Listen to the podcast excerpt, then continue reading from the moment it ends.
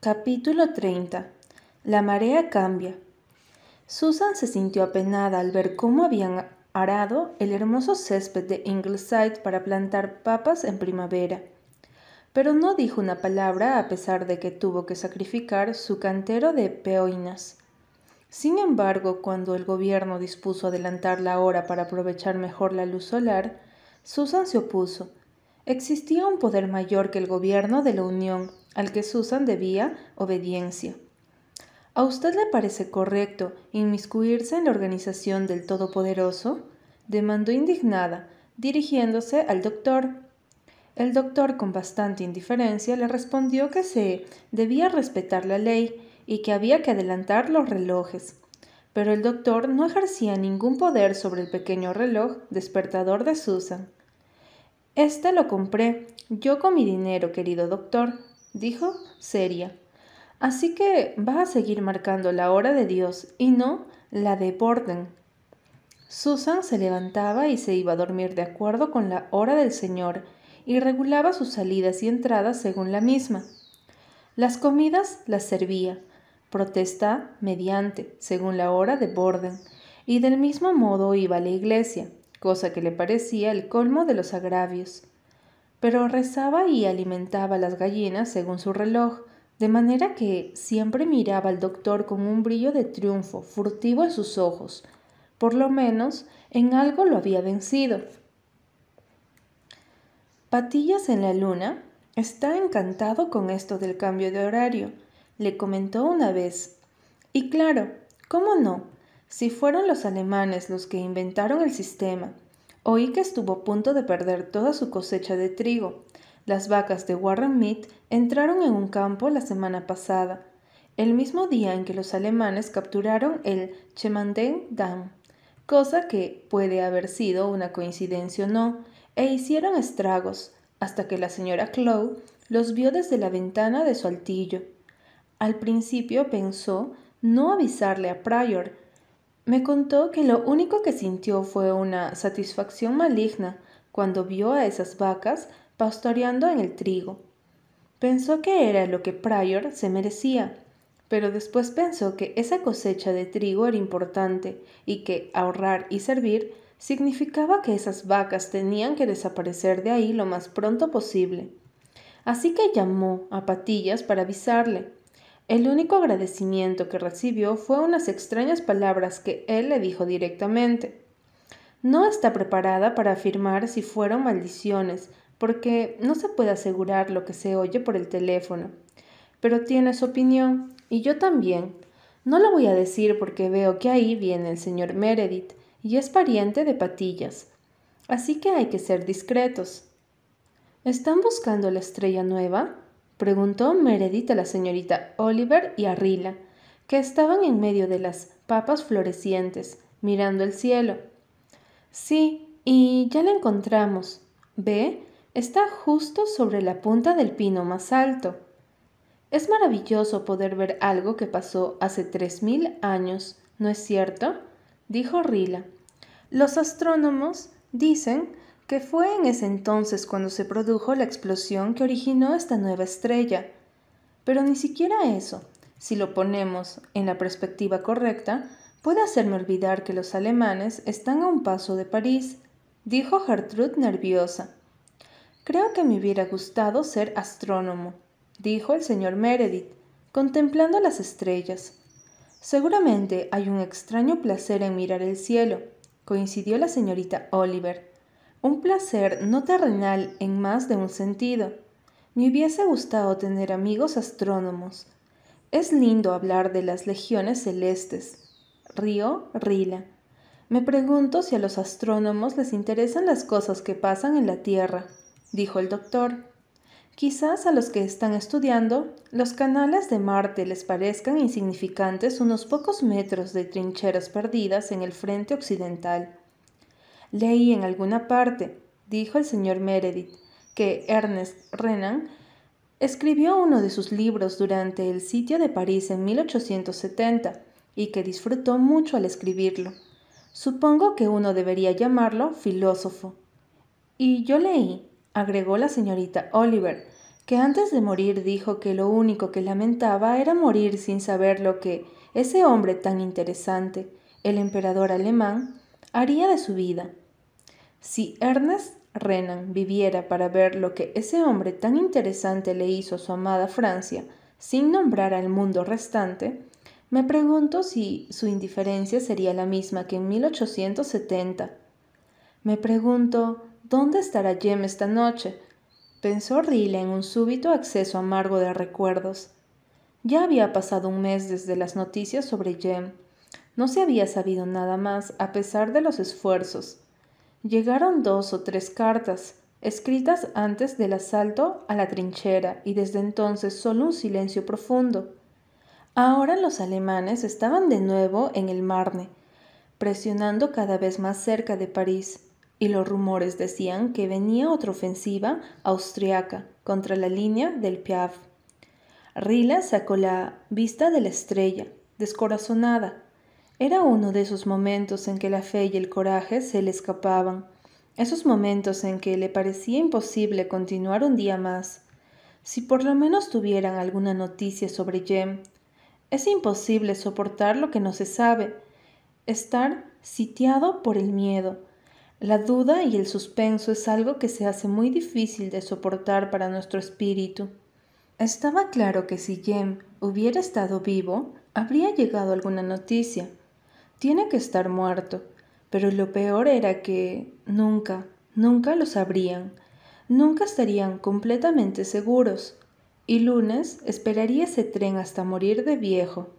Lunes era solo un pobre perrito reumático que no sabía mucho más que ellos sobre la suerte corrida por su amo. Rila tuvo una noche blanca y no se durmió hasta muy tarde. Al despertar, vio que Gertrude Oliver estaba inclinada sobre la ventana buscando un encuentro con el misterio plateado del amanecer. Su perfil, sagaz, llamativo, enmarcado por el pelo negro y voluminoso, se destacaba con claridad contra el dorado pálido del cielo oriental. Rila recordó que Jem admiraba las líneas de las cejas y el mentón de la señorita Oliver, y sintió un escalofrío. Las cosas que le recordaban a Jem le hacían sentir un dolor intolerable. La muerte de Walter le había dejado una herida profunda en el corazón pero había sido una herida limpia y como todas, se había curado lentamente, dejando una cicatriz para siempre.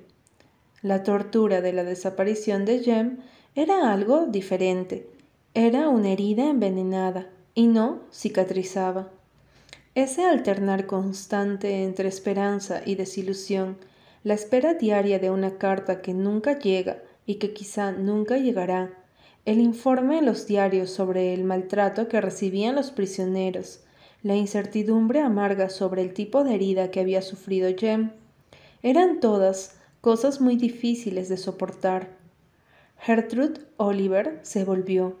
Tenía un raro brillo en los ojos. Rila, tuve otro sueño. Ay, no, no, exclamó Rila. Los sueños de la señorita Oliver siempre presagiaban algún desastre. Pero este fue buen sueño, Rila. Escucha. Soñé lo mismo una vez hace cuatro años que estaba de pie en los escalones del pórtico y miraba hacia el valle. Todavía seguía cubierto por las olas que llegaban hasta mis pies, pero mientras miraba las olas, se iban retirando tan rápido como llegaban hace cuatro años. Se iban para atrás, se retiraban más y más hasta llegar al golfo, y tuve frente a mí un valle hermoso y brillante, con un arco iris desplegándose sobre el valle del arco iris, un arco iris de colores tan espléndidos que me mareaba, y me desperté. Rila, Rila Blight cambió la marea. Estoy segura. Ojalá pudiera creerlo, suspiró Rila. Entonces Gertrude recitó con alegría. Mis profecías tristes fueron realidad. Creed en ellas cuando auguran felicidad. Y continuó, te aseguro que no tengo dudas. Y sin embargo, a pesar de la gran victoria italiana en el Piave, Rila tuvo dudas durante todo el mes siguiente, un mes durísimo, y cuando a mediados de julio los alemanes cruzaron el Marne, Otra vez le envolvió la desesperación, hasta que llegó el día, al igual que en 1914, la marea en el Marne cambió. Las tropas francesas y norteamericanas asestaron un golpe durísimo a un flanco expuesto del enemigo, y con una rapidez digna de un sueño, el curso de la guerra cambió. Los aliados tuvieron dos victorias tremendas, dijo el doctor el 20 de julio. Es el principio del fin. Lo siento, lo siento, declaró la señora Blythe. Gracias a Dios, acotó Susan juntando sus manos temblorosas. Luego agregó, por lo bajo, pero eso no va a devolvernos a los muchachos que se fueron. Pero fue afuera, e hizo la bandera por primera vez desde la caída de Jerusalén. Al verla flamear gallarda en el viento, Susan levantó la mano y le saludó, como había visto hacer a Shirley. Todos dimos algo para que pueda seguir flameando. Cuatrocientos mil muchachos partieron al extranjero. Cincuenta mil de ellos murieron. Pero vales la pena. El viento le agitaba el pelo gris sobre la cara el delantal que la cubría de pies a cabeza tenía un diseño más bien económico y para nada sentador, pero la figura de Susan era imponente en ese momento. Era una de las tantas mujeres valientes, infatigables, heroicas, pacientes, que habían hecho posible la victoria. En ella todos saludaban al símbolo por el cual habían peleado sus seres queridos. Algo de esto pasó por la mente del doctor al verla desde la puerta. Susan, le dijo cuando ella volvió adentro. Estuviste genial desde el principio. Capítulo 31. La señora Matilda Pittman. Cuando el tren se detuvo en el desvío de Millward, Rilla y James estaban parados sobre la plataforma trasera del vagón. La tarde de agosto era calurosa y pesada, y los vagones iban tan llenos que no se podía respirar. Nadie sabía por qué los trenes tenían que parar en el desvío de Millward. No se sabía de nadie que hubiera subido o bajado del tren en ese lugar. La casa más cercana estaba a ocho kilómetros y lo único que rodeaba la estación eran arándanos silvestres y coníferos achaparrados.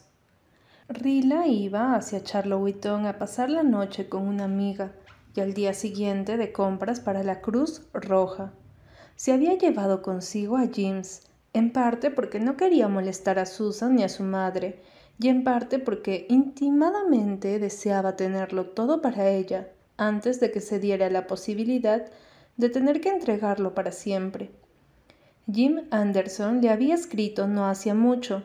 Estaba herido en el hospital y no tenía posibilidad de volver al frente, y apenas pudiera iría en busca de James. A Rila le dolía esa situación, y al mismo tiempo la preocupaba. Ella amaba a James profundamente. Iba a sufrir mucho cuando tuviera que entregarlo. Ahora, si Jim Anderson fuese una persona totalmente diferente, con un hogar adecuado para él, la cosa no sería tan fea. Pero entregar a James a un padre errante, vagabundo e irresponsable, a pesar de lo grande y bueno que pudiera ser su corazón, y sabía que Jim Anderson tenía un corazón así, era un proyecto amargo para Rila. Ni siquiera había probabilidad de que Anderson se quedara en Glen. Ya no tenía lazos que lo retuvieran. Hasta podría regresar a Inglaterra. Quizá no volvería a ver a su querido y adorable James, a quien había criado con tanto esmero. ¿Y cuál sería el destino del niño con semejante padre? Rila tenía intenciones de rogarle que dejara a James con ella, pero después de haber leído la carta de Anderson, no tenía esperanzas de que aceptara. Si se quedara en Glen y yo pudiera tenerlo cerca y verlo de vez en cuando, no me sentiría tan mal, reflexionaba. Pero estoy segura de que se va y James no va a tener ni una oportunidad. Es un chico tan brillante, tiene ambiciones, que no sé de quién las heredó, y no es perezoso, pero su padre nunca va a tener un centavo para darle educación, para ayudarlo en la vida. James, mi pequeño bebé de guerra, ¿qué va a hacer de ti?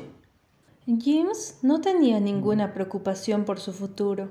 Miraba divertido las payasadas de una ardilla que jugaba en el techo de la pequeña parada.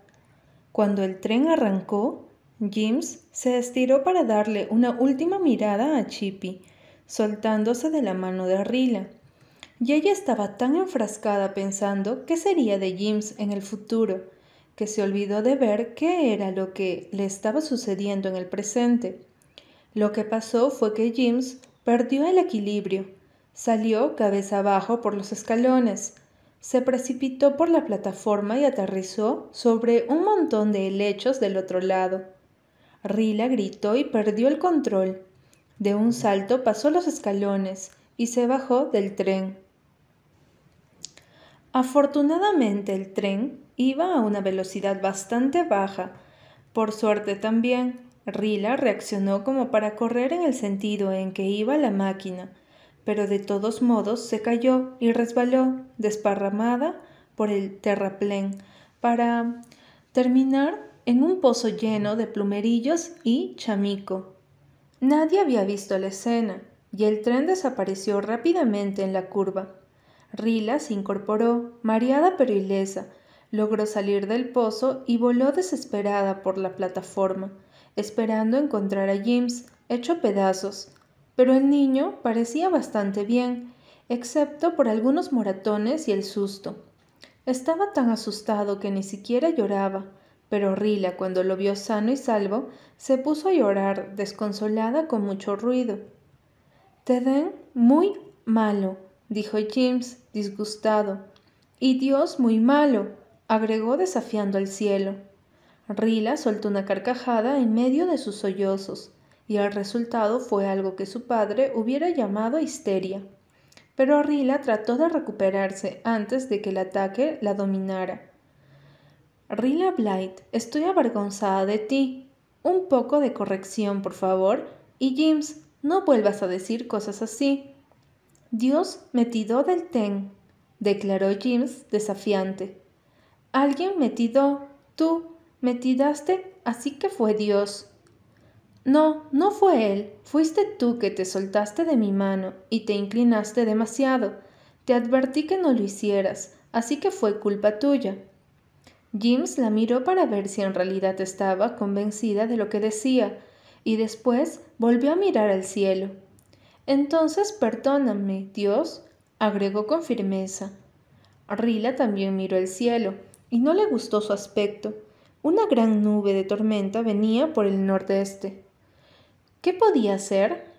Ya no había más trenes esa noche, porque el especial de las nueve solo pasaba los sábados. ¿Serían capaces de llegar a la casa de Hannah Brewster a tres o cuatro kilómetros de allí antes de que se largara la tormenta? Rila sabía que si hubiera estado sola podría haberlo hecho con facilidad, pero con James la cosa era diferente. ¿Aguantarían sus piernitas? Tendremos que probar, dijo Rila desesperada. Podríamos quedarnos en el refugio hasta que pasara la tormenta, pero podría llover toda la noche y además va a estar tan oscuro. Si llegáramos a lo de Hannah, pasaríamos allí la noche. Hannah Brewster, que antes se llamaba Hannah Crawford, había vivido en Glen e ido al colegio con Rila. Habían sido muy buenas amigas, aunque Hannah era tres años mayor. Se había casado muy joven y se había ido a vivir con Milward, y con el trabajo duro y los bebés y un marido con complicaciones, su vida no había sido muy fácil, así que no fueron muchas las veces que Hannah visitó Ingleside. Rila la había visitado poco tiempo después de su boda, pero después, durante varios años, no la vio ni supo nada sobre ella. Sabía que tanto ella como James serían bienvenidos en cualquier casa donde viviera Hannah, la de rostro rosado, corazón abierto y gran generosidad.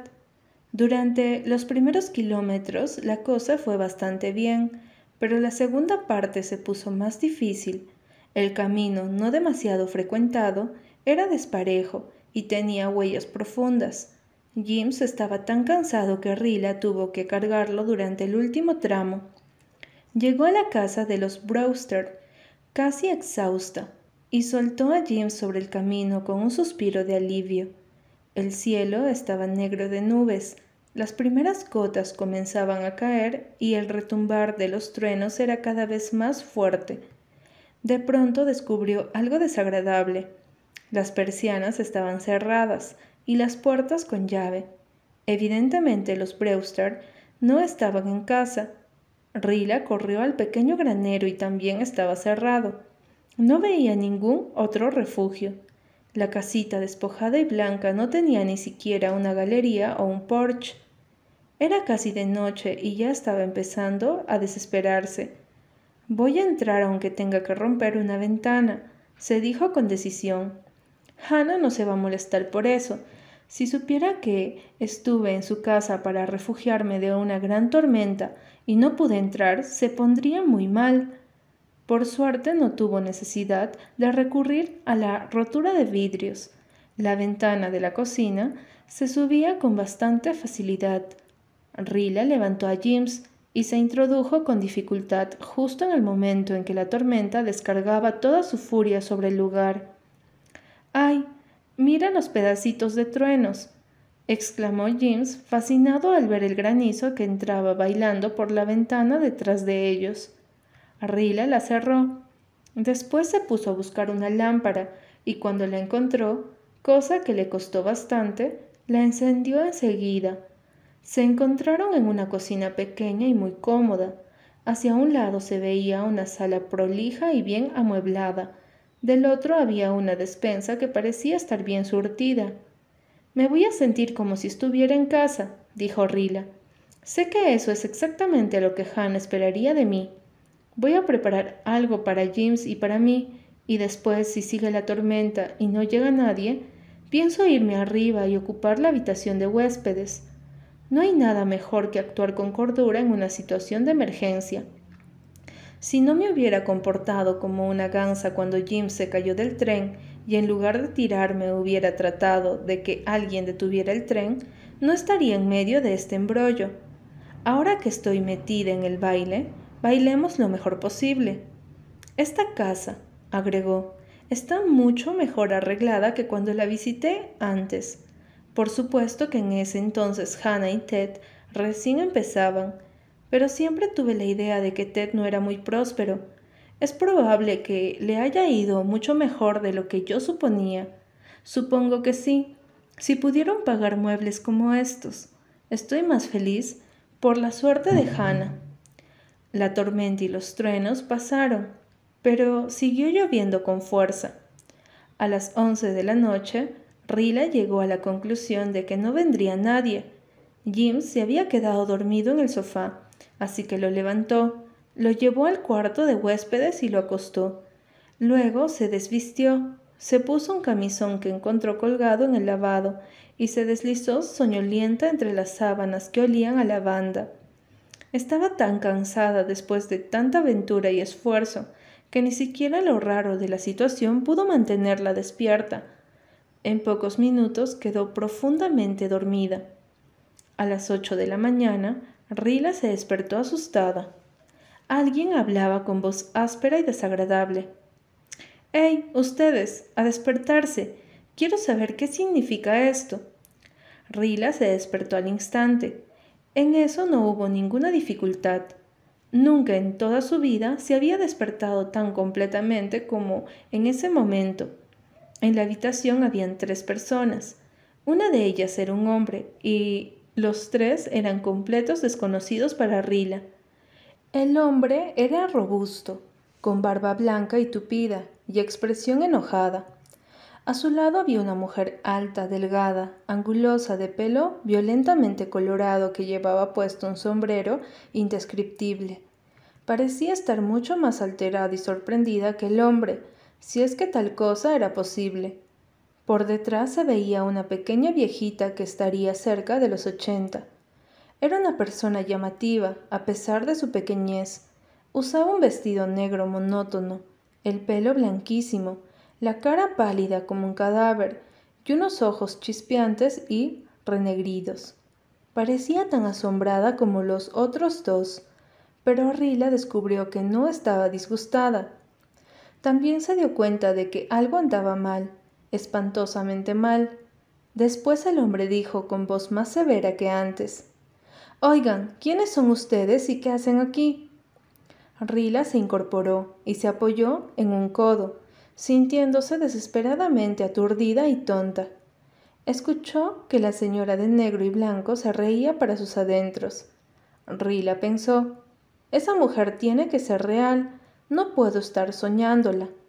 Después dijo en voz alta, ¿No es esta la casa de Theodore Brewster? No, contestó la grandota, que hablaba por primera vez. Este lugar nos pertenece, se lo compramos a los Brewster en otoño. Se fueron a Greenville. Nosotros somos de la familia Chapley. La pobre Rila se desplomó sobre la almohada agobiada. Entonces les pido disculpas. Pensé que los Brewster vivían aquí. La señora Brewster es amiga mía. Yo soy Rila Blight, la hija del doctor Blight de Glen Mary. Yo iba a la ciudad con, con mi... este niñito y él se cayó del tren. Yo salté detrás y nadie se dio cuenta. Cuando vi que ya no podíamos volver a casa anoche y que venía una tormenta, vinimos hasta aquí.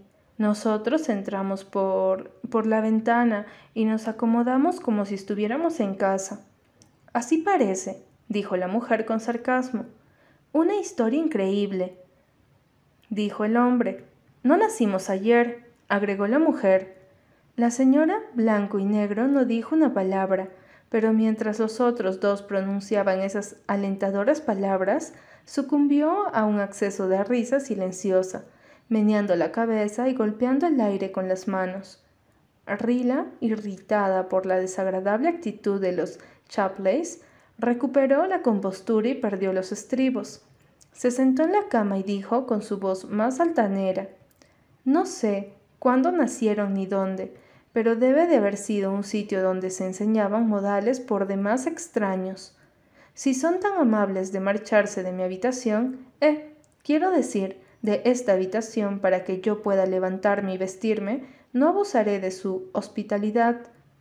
Esto dicho con gran sarcasmo, ni un minuto más, y les pagaré generosamente la comida que consumimos y el alojamiento. La figura en blanco y negro aplaudió en silencio. Quizá el señor Chapley se amilanó ante el tono de Rila, o quizá lo tranquilizó la idea del pago. En cualquier caso, habló con más cortesía, Bien, me parece justo. Si paga, no hay problema.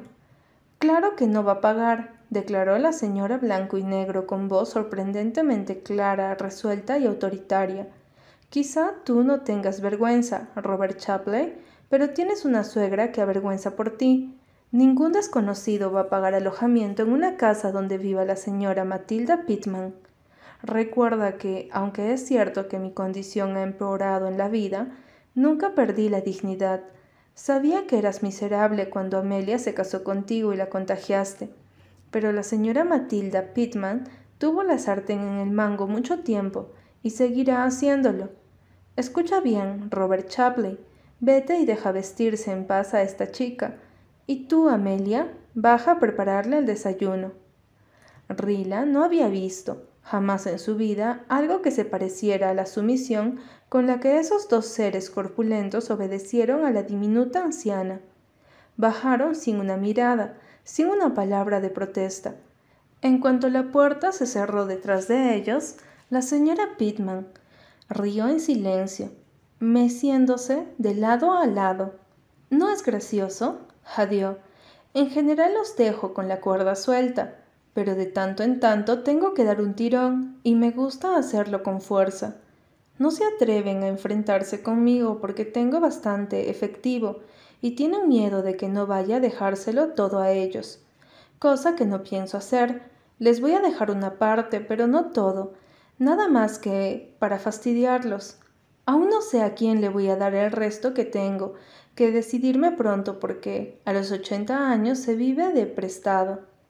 Bueno, tómate tu tiempo para vestirte, querida, Voy a ver qué hacen esos inútiles. Hermoso niño, ese que tienes allí, ¿es tu hermano? No, es un bebé de guerra. Yo lo cuido porque su madre murió y el padre está en el extranjero, respondió Rila en voz baja. Bebé de guerra. Ajá. Bueno, será mejor que yo desaparezca antes que él se despierte porque se va a poner a llorar si me ve. No les caigo bien a los chicos. No conozco a ninguno que se haya acercado a mí por propia voluntad. Nunca tuve hijos. Amelia es mi hijastra. Bueno, creo que con eso me ahorré muchos problemas. Si no les caigo bien a los chicos, ellos tampoco me caen bien a mí. Así que estamos a mano pero ese sí que es bonito, por cierto. James eligió ese momento para despertar. Abrió los grandes ojos castaños y contempló a la señora Matilda Pittman sin parpadear. Luego se sentó y sonrió, mostrando los hoyuelos. La señaló y dijo a Rila con tono solemne: Linda señora, Rila, linda señora. La señora Matilda Pittman sonrió. A los ochenta años, Todavía conservaba su vanidad.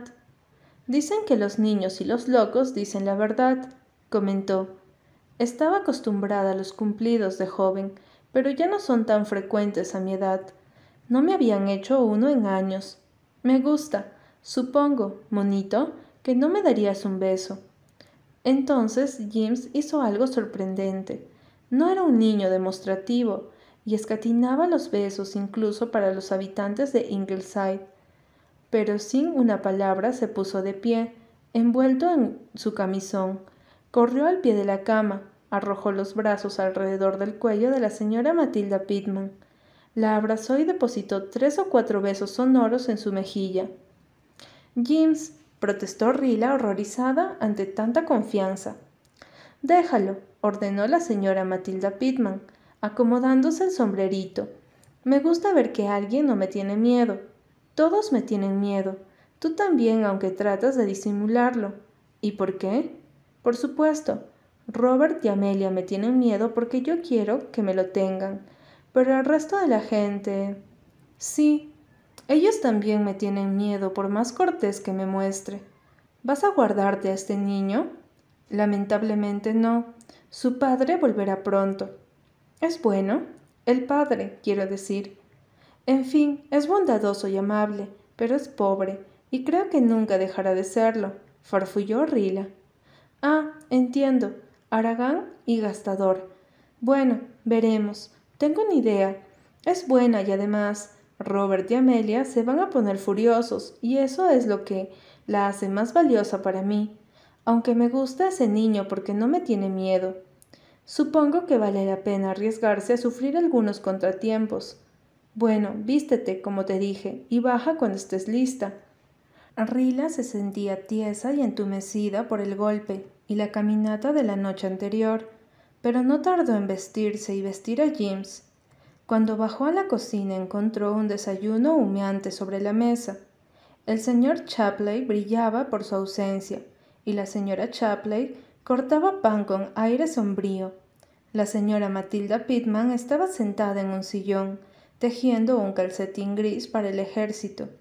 Seguía con el sombrero puesto y la expresión triunfante en el rostro. Acérquense, mis queridos, y desayunen bien, dijo. No tengo apetito, musitó Rila con tono casi suplicante. No podría comer nada y además es hora de que salga hacia la estación. Tengo que tomar el tren de la mañana. Por favor, discúlpenme y permítanme partir me voy a llevar un pedazo de pan con manteca para James, si me lo permiten. La señora Matilda Pittman agitó una aguja de tejer con aire juguetón. Siéntate y come, ordenó. Son órdenes de la señora Matilda Pittman. Todo el mundo obedece a la señora Matilda Pittman, hasta Robert y Amelia. Rila la obedeció. Se sentó y bajo la fabulosa influencia de la mirada hipnotizadora de la señora Matilda Pittman. Comió bastante. La obediente Amelia no abrió la boca, la señora Pittman tampoco, pero siguió tejiendo y riendo por lo bajo. Cuando Rila terminó, la señora Matilda Pittman enrolló el calcetín. Ahora puedes irte si lo deseas, dijo, pero no te sientas obligada. Puedes quedarte todo lo que quieras. Haré que Amelia cocine para ti. La independiente señorita Blight a la que ciertas muchachas de la Cruz Roja acusaban de ser dominante y mandona, estaba completamente intimidada. Gracias, murmuró, pero tengo que irme, en serio. Bueno, en ese caso, dijo la señora Matilda Pittman, abriendo la puerta. El transporte está listo. Le dije a Robert que atara el caballo al carro y los llevara a la estación. Me gusta dar órdenes a Robert. Es casi el único pasatiempo que me queda. Tengo más de ochenta años y la mayoría de las cosas perdieron su sabor para mí, salvo tiranizar a Robert. Robert estaba sentado en el asiento delantero de un calecín prolijo con neumáticos de goma. Debió de oír cada palabra de su suegra, pero no dio señal alguna de haberlo hecho. De veras, balbuceó Rila, juntando el poco coraje que le quedaba. Me gustaría que me permitiera. Eh, tembló bajo la mirada de la señora Pittman. Recompensarlos por. por. La señora Matilda Pittman no cobra hospedaje a desconocidos, ni permite semejante cosa donde ella vive, por más ávaros que sean los que viven con ella. Vete a la ciudad y no olvides pasar por aquí cuando estés por la zona. No tengas miedo, aunque veo que no eres miedosa, a juzgar por la forma en que vapuleaste a Robert esta mañana. Me gusta tu espíritu. La mayoría de las muchachas de hoy son criaturas tímidas e insignificantes. Y cuida bien a ese niño, no es una criatura común. Ah, dile a Robert que esquive los charcos. No quiero que se ensucie el calcín nuevo. Mientras se alejaban, James arrojó besos a la señora Matilda Pittman hasta que la perdió de vista y la anciana lo saludó agitando la media. Robert no abrió la boca hasta llegar a la estación, pero esquivó los charcos. Cuando Rila bajó del carro, le agradeció cortésmente. La única respuesta que obtuvo fue un gruñido. Robert hizo girar el caballo y enfiló hacia su casa. Bueno, se dijo Rila, inspirando con fuerza. Ahora tengo que volver a ser Rila Blight. En estas últimas horas fui otra persona. No sé quién. Una creación de esa anciana extraordinaria. Creo que me hipnotizó. Qué aventura para contar a los muchachos. Luego suspiró. Recordó amargamente que solo quedaban Jerry, Ken, Carl y Shirley para leer sus cartas. Y Jem, que hubiera disfrutado innecesariamente de la señora Matilda Pittman. ¿Dónde estaba Jem?